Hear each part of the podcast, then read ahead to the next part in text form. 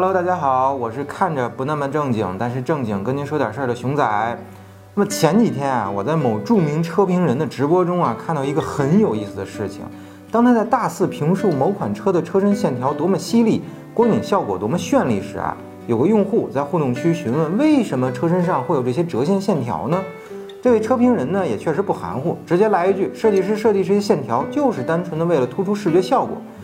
哎，说实话。这话说的我挺措手不及的，因为我总认为欧曼六卡车车身上的车身线条啊，并没什么视觉效果。那么书归正传，为什么汽车车身上会有这些所谓的犀利线条呢？举个例子，如果我们有一张 A4 白纸，那么我想让这张 A4 白纸立在桌子上，我该怎么做呢？没错，折一下。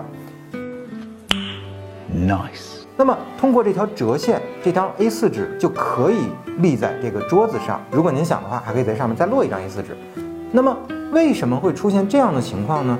其实就是因为这张折线改变了这张白纸的纵向强度，让它可以承受数倍于自身质量的力。那么科学家管这个叫做物理定律。同理，如果把这张白纸换成铁皮钢板，那么道理相同，折线也会大大增加它的纵向强度。